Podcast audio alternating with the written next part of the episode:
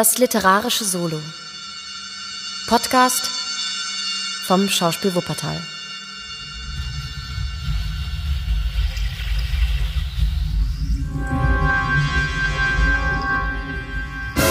Das Tal des Grauens von Arthur Conan Doyle. Erster Teil Der Mord in Burstone. Drittes Kapitel Das Drama von Burstone. Gelesen von Julia Wolf.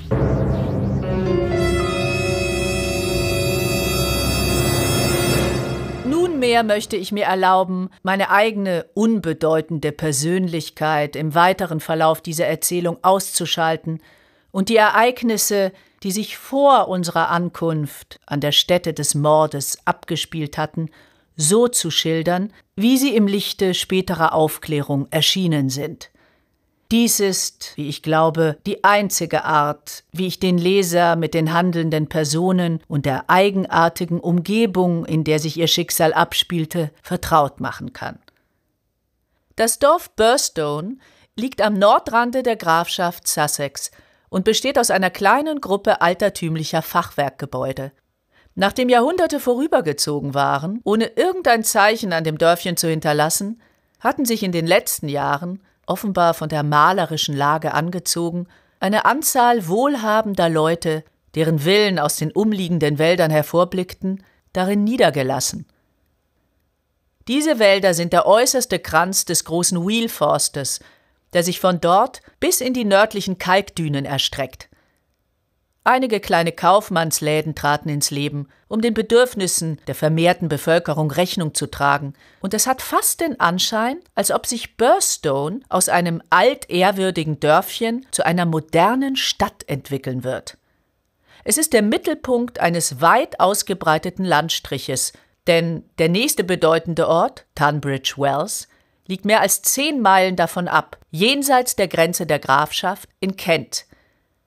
Etwa eine halbe Meile vom Dorfe entfernt erhebt sich in einem alten Park, berühmt wegen seines Bestandes an riesigen Buchen, das alte Herrenhaus von Burstone.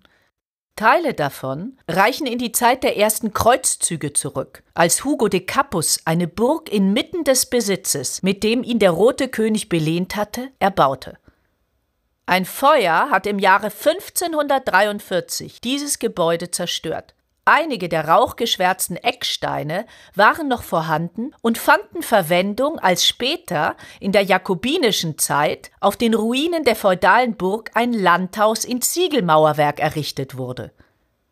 Dieses Herrenhaus mit seinen vielen Giebeln und rhombischen Fenstern war noch fast so, wie es aus den Händen des Baumeisters anfangs des 17. Jahrhunderts hervorgegangen war. Den äußeren der beiden Wallgraben, mit denen sein kriegerischer Vorläufer umgeben war, hatte man aufgelassen. Er diente jetzt einer so prosaischen Aufgabe wie der eines Gemüsegartens.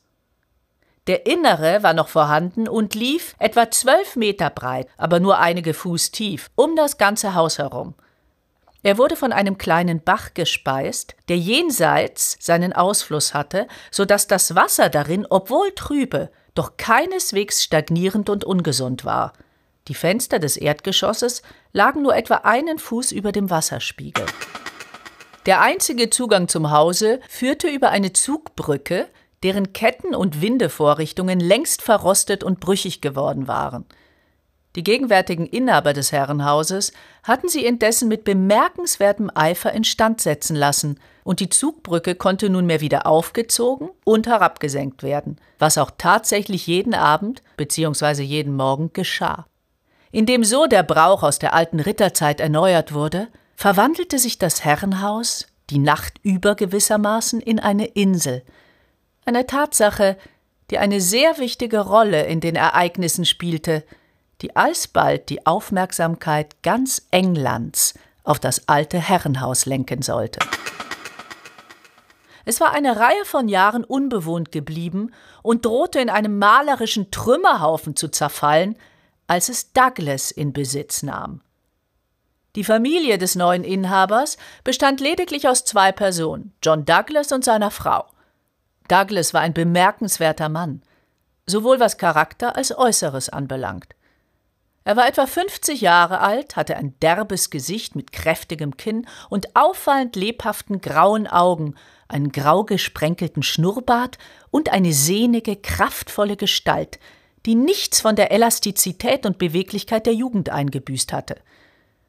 Er war von heiterem Wesen, freundlich gegen jedermann, aber etwas brüsk in seinem Benehmen, wodurch er den Eindruck erweckte, dass es in seinem Leben Zeiten gegeben hatte, wo er sich in weit niedrigeren Gesellschaftsschichten bewegte als in jenen Kreisen, die in der Grafschaft Sussex tonangebend waren. Wenn auch seine Nachbarn der begüterten Klasse ihn mit Neugier betrachteten und mit Zurückhaltung behandelten, hatte er sich unter den Dorfbewohnern bald große Beliebtheit errungen. Er steuerte freigebig zu allen gemeinnützigen Unternehmungen bei, nahm an den örtlichen Veranstaltungen stets gern teil und war jederzeit zur Hand, mit seiner wohlklingenden Tenorstimme das Konzertprogramm zu bereichern. Anscheinend verfügte er über reichliche Geldmittel, die, wie man sagte, aus den kalifornischen Goldfeldern stammten. Aus Gesprächen mit ihm und Andeutungen, die seine Frau fallen ließ, ging klar und deutlich hervor, dass er einen Teil seines Lebens in Amerika verbracht hatte. Der gute Eindruck, den er durch seine Freigebigkeit und seine leutseligen Manieren erweckt hatte, wurde noch erhöht durch den Ruf vollkommenster Furchtlosigkeit. Obgleich ein miserabler Reiter, ließ er es sich nicht entgehen, an jeder Fuchsjagd teilzunehmen, und er hatte bereits eine Anzahl schwerer Stürze erlitten in seinem zähen Bemühen, es den Besten gleichzutun. Als im Pfarrhaus einmal ein Brand ausbrach, zeichnete er sich durch den Mut aus, mit dem er in das brennende Gebäude eindrang, um Einrichtungsgegenstände zu retten, nachdem die Ortsfeuerwehr dies bereits als unmöglich aufgegeben hatte. Auf diese Weise war es gekommen, dass John Douglas, der Besitzer des Herrenhauses, sich in den fünf Jahren seines Aufenthaltes in Burstone zu einer weithin und bestens bekannten Persönlichkeit gemacht hatte.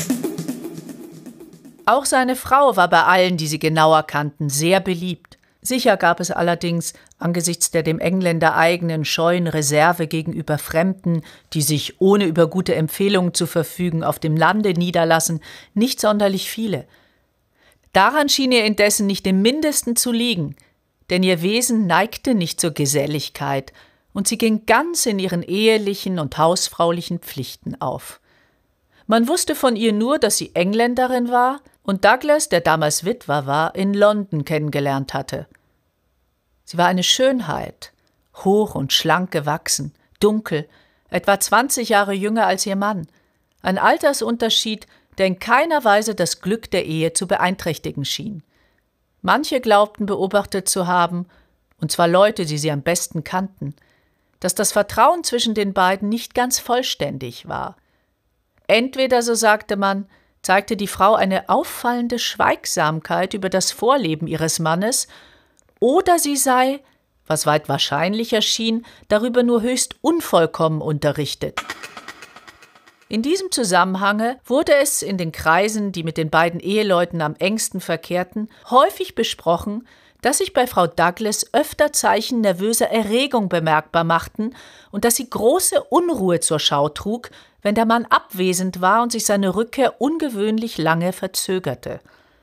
Auf dem Lande draußen, wo Tratsch jeder Art eine willkommene Abwechslung im Einerlei des täglichen Lebens bildet, konnte natürlich diese Schwäche der Dame des Herrenhauses nicht unbemerkt bleiben. Sie gab zu allerlei Vermutungen Anlass, als sich die später zu schildernden Ereignisse abspielten, mit denen sie in einem gewissen Zusammenhang zu stehen schien. Außer dem Ehepaar hatte das Herrenhaus zu jener Zeit noch einen dritten Insassen, einen Mann, der sich dort allerdings nur zeitweise aufhielt, dessen Anwesenheit zur Zeit des Verbrechens jedoch seinen Namen und seine Persönlichkeit in das grelle Licht der Öffentlichkeit rücken sollte. Dies war Cecil Barker von Hales Lodge, Hampstead. Cecil Barkers hohe, bewegliche Gestalt war in den Hauptstraßen des Dorfes eine vertraute Erscheinung, denn er war ein häufiger und willkommener Gast im Herrenhaus. Als umso auffälliger wurde dies bemerkt, da der einzige und erste Gast von Mr. Douglas in seinem neuen englischen Heim auch der einzige war, der mit dessen Vorleben vertraut schien. Barker war unzweifelhaft ein Vollblut-Engländer, aber seine Bemerkungen ließen keinen Zweifel darüber, dass er Douglas in Amerika kennengelernt hatte und dass die beiden dort eine enge Freundschaft verband. Er war offenbar ein sehr wohlhabender Mann und, so viel man wusste, Junggeselle. Im Alter stand er Douglas einige Jahre nach. Er war höchstens etwa 45. Er hatte eine große, etwas eckige Gestalt mit mächtiger, breiter Brust, ein glatt rasiertes Ringkämpfergesicht, buschige schwarze Augenbrauen und ein paar befehlend blickender schwarzer Augen, mit denen allein er sich, ohne die Hilfe seiner kräftigen Arme, einen Weg durch eine feindliche Menge hätte bahnen können. Er war weder Reiter noch Jäger und verbrachte seine Tage, indem er entweder mit der Pfeife im Mund durch das alte Dorf schlenderte oder mit seinem Gastgeber, vielleicht auch mit der Gastgeberin, wenn jener abwesend war, in der schönen Umgebung spazieren fuhr. Ein leutseliger, freigebiger Herr, sagte Ames, das Haupt der Dienerschaft, aber ich möchte nicht der Mann sein, der ihm in die Quere kommt. Er war herzlich befreundet mit Douglas und nicht weniger mit dessen Frau. Eine Freundschaft, die den Ehemann manchmal zu beunruhigen schien. Sogar die Dienstboten glaubten ihn öfter darüber verärgert zu sehen. Dies also war die dritte Person des kleinen Familienkreises, den die Insassen des Herrenhauses zur Zeit des Verbrechens bildeten. Was die Dienerschaft anbelangt, so mag es genügen, von deren zahlreichen Mitgliedern, die der große Haushalt erforderte, den ehrenwerten, tüchtigen und adretten Ames und Frau Ellen, eine dralle und frischfröhliche Person, die die Dame des Hauses in einer Anzahl von Haushaltsaufgaben entlastete, zu erwähnen. Die anderen, sechs Dienstboten im Hause, sind zu den Ereignissen, die sich in der Nacht des 6. Januar abspielten, in keinerlei Beziehung getreten. Es war um dreiviertel zwölf nachts, als die Nachricht von dem Verbrechen im Polizeibüro des Dorfes, das unter der Leitung des Sergeant Wilson von der Sussex-Polizei stand, einlief.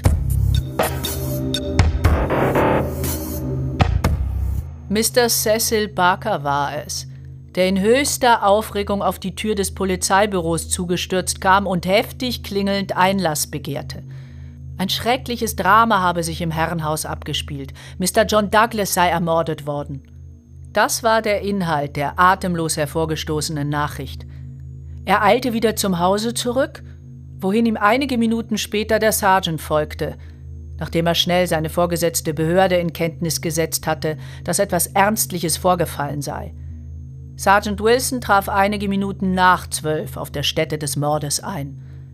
Als er das Herrenhaus erreichte, fand er die Zugbrücke heruntergelassen, die Fenster erleuchtet und den ganzen Haushalt in einem Zustand wildester Aufregung und größten Schreckens.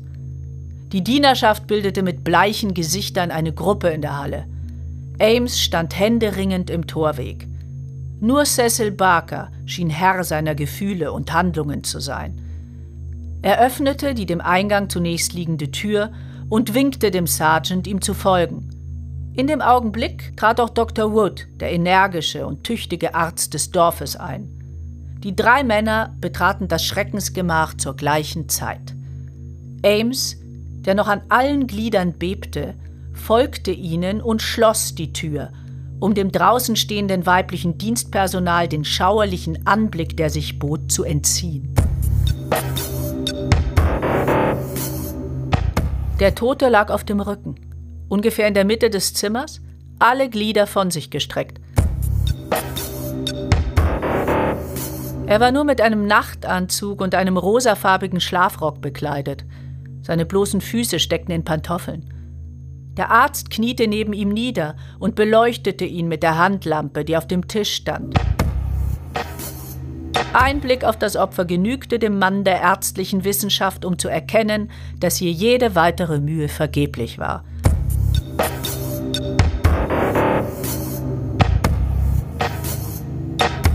Der Tote war entsetzlich entstellt. Quer über seiner Brust lag eine sonderbare Waffe, ein Schrotgewehr, dessen Läufe etwa 30 Zentimeter, von den Drückern angemessen, abgesägt waren. Es lag auf der Hand, dass das Gewehr aus nächster Nähe abgefeuert worden war.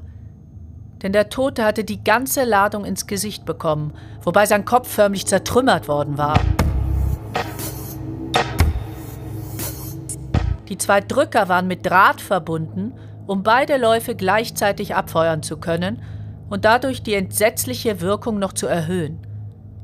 Der Dorfpolizist war völlig entnervt von dem Anblick und in größter Sorge über die Verantwortung, die unvermutet auf seine Schultern gefallen war. Wir wollen nichts anrühren, bis meine Vorgesetzten hier sind, sagte er mit halblauter Stimme, den entsetzlich verstümmelten Kopf des Toten schaudernd anstarrend. Nichts ist berührt worden, sagte Cecil Barker. Dafür stehe ich ein. Sie sehen alles so, wie ich es vorgefunden habe. Wann war das? Der Sergeant hatte sein Notizbuch hervorgezogen und hielt den Bleistift in Bereitschaft. Genau um halb zwölf. Ich war noch vollständig angekleidet und saß am Kaminfeuer in meinem Schlafzimmer, als der Schuss ertönte. Er klang nicht sonderlich laut, eher gedämpft. Darauf stürzte ich hinunter. Ich glaube nicht, dass mehr als 30 Sekunden verflossen waren, bis ich hier ankam. War die Tür offen? Jawohl, sie war offen. Der arme Douglas lag genauso da, wie Sie ihn jetzt sehen. Seine Schlafzimmerkerze stand brennend auf dem Tisch. Ich war es, der sie auslöschte und die Lampe anzündete. Haben Sie irgendjemanden gesehen? Nein. Ich hörte Mrs. Douglas hinter mir die Treppe herabkommen und eilte ihr entgegen, um sie daran zu hindern, sich dem entsetzlichen Anblick auszusetzen. Dann kam Frau Ellen, die Haushälterin, und führte sie hinweg. Auch Ames war unterdessen angelangt, und ich ging mit ihm wieder in das Zimmer zurück. Die Zugbrücke wird doch, wie ich höre, jeden Abend aufgezogen. Jawohl, sie war auch aufgezogen. Ich habe sie wieder heruntergelassen. Wie war es dann möglich, dass der Mörder entkommen konnte? Es steht ganz außer Frage. Mr. Douglas muss sich selbst erschossen haben. Das war auch unser erster Gedanke. Aber hier, sehen Sie mal. Barker zog den Vorhang beiseite und enthüllte das lange, mit rhombischen Scheiben versehene Fenster, das in voller Breite offen stand. Und hier sehen Sie dies an. Er nahm die Lampe und beleuchtete das Fensterbrett, auf dem sich Spuren einer Fußsohle mit Blut vermischt abhoben. Jemand hat hier gestanden, um hinaus zu gelangen. Sie meinen also, dass der Betreffende den Festungsgraben durchwartet hat? Sehr richtig. Wenn Sie also innerhalb einer halben Minute nach dem Schuss im Zimmer waren, muss sich der Mann gerade zu der Zeit im Wasser befunden haben. Ich zweifle nicht daran. Wollte Gott, dass ich zum Fenster gesprungen wäre. Aber er war hinter dem Vorhang verborgen, so wie Sie es sahen, und ist mir daher nicht in den Sinn gekommen. Dann hörte ich die Schritte von Mrs. Douglas, und es musste natürlich meine Aufgabe sein, zu verhindern, dass sie in das Zimmer kam. Es wäre zu schrecklich gewesen. Schrecklich ist nicht zu viel gesagt, bemerkte der Doktor, der den zerschmetterten Kopf und den grauenerregenden Zustand der unmittelbaren Umgebung betrachtete. Ich habe seit dem großen Eisenbahnunglück in Burstone keine so fürchterlichen Verletzungen gesehen. Sagen Sie mir bitte, bemerkte der Polizeibeamte, dessen ländliches, langsam denkendes Gehirn sich noch immer mit dem offenen Fenster beschäftigte. Es ist alles recht gut und schön, was Sie da sagen von dem Mann, der den Festungsgraben durchwartet hat und dadurch entkommen ist, aber, und das möchte ich Sie hiermit fragen, wie kann er überhaupt ins Haus gekommen sein, wenn die Brücke aufgezogen war? Das möchte ich auch wissen sagte Barker. Um wie viel Uhr wurde sie aufgezogen? Es ging gerade auf sechs, bemerkte Ames. Ich habe gehört, dass dies gewöhnlich um Sonnenuntergang herum geschieht. Das wäre um diese Jahreszeit eher etwa um halb fünf als sechs. Frau Douglas hatte Besuch zum Tee, antwortete Ames. Ich konnte die Brücke nicht gut aufziehen, bevor die Besucher gegangen waren. Die Sache ist also die, meinte der Sergeant. Wenn irgendjemand von außen hereingekommen ist, wenn, sage ich, So muss dies schon vor sechs geschehen sein. Und der Betreffende muss sich dann versteckt gehalten haben, bis Mr. Douglas nach elf das Zimmer betrat. So ist es. Mr. Douglas machte jede Nacht vor dem Schlafengehen eine Runde durch das Haus, um zu sehen, ob alle Lichter ausgemacht seien. Zu diesem Zweck ist er auch hierher gekommen. Der Mann hat hier gewartet und ihn niedergeschossen. Dann machte er sich durch das Fenster davon, ließ aber sein Gewehr zurück. Das ist meine Ansicht von der Sache. Die einzige, die mir aufgrund der vorliegenden Tatsachen möglich erscheint. Der Sergeant hob eine Karte auf, die neben dem Toten auf dem Fußboden lag. Darauf befanden sich nur zwei Buchstaben. V, V. Mit der Zahl 341 darunter, grob mit Tinte geschrieben. Was ist das? Fragte er, indem er die Karte hochhielt. Barker betrachtete sie neugierig. Die Karte ist mir noch gar nicht aufgefallen, sagte er. Die muss der Mörder hinterlassen haben. VV 341. Was kann das wohl bedeuten? Der Sergeant drehte sie mit seinen dicken Fingern von einer zur anderen Seite. Was ist VV? Jemandes Anfangsbuchstaben wahrscheinlich. Und was haben Sie da, Dr. Wood? Es war ein ziemlich großer Hammer, der auf dem Teppich vor dem Kaminfeuer gelegen hatte. Ein kräftiges, solides Handwerkszeug. Cecil Barker wies auf eine Schachtel mit Messingnägeln, die auf dem Kaminsims stand. Mr. Douglas hat gestern einige Bilder umgehängt, sagte er. Ich sah ihn auf jenem Stuhl stehen und das darüber hängende Bild befestigen. Daher wohl der Hammer. Wir wollen ihn lieber auf den Teppich zurücklegen, wo wir ihn gefunden haben, bemerkte der Sergeant und kratzte sich verlegen den Kopf. Wenn wir der Sache auf den Grund kommen wollen, brauchen wir die klügsten Köpfe, die wir in der Polizei haben. Das wird ein Fall für die Londoner Herren werden, denke ich mir. Er nahm die Handlampe auf und wandelte damit langsam durch das Zimmer. Hallo? rief er aufgeregt, indem er den Vorhang zur Seite zog. Um wie viel Uhr wurden diese Vorhänge zugezogen? Als wir die Lampen anzündeten, antwortete Ames. Das wird ungefähr um vier Uhr gewesen sein. Hier hat sich jemand versteckt gehalten, das ist sicher. Er hielt das Licht zu Boden, wodurch die Spuren schmutziger Stiefel sichtbar wurden. Das stimmt mit Ihrer Theorie überein, Mr. Barker. Es sieht so aus, als ob der Mann nach vier Uhr, als die Vorhänge bereits zugezogen waren, und vor sechs Uhr, bevor die Zugbrücke aufgezogen wurde, ins Haus gelangte. Er schlüpfte in dieses Zimmer, weil es das erste war, das er sah. Da kein anderer Platz da war, wo er sich verstecken konnte, hat er sich hier hinter diesen Vorhang gedrückt. Das ist alles ganz klar. Wahrscheinlich war es ihm darum zu tun, zu stehlen. Aber Mr. Douglas hat ihn zufällig gesehen, worauf der Mann ihn niederschoss und dadurch entwischen konnte. So stelle auch ich mir die Sache vor, sagte Barker. Aber meinen Sie nicht, dass wir kostbare Zeit verlieren? Sollten wir nicht hinaus und die Gegend absuchen, bevor der Mann entweichen kann? Der Sergeant dachte eine Zeit lang nach. Vor sechs Uhr morgens geht kein Zug mehr. Auf diese Weise kann er also nicht entfliehen.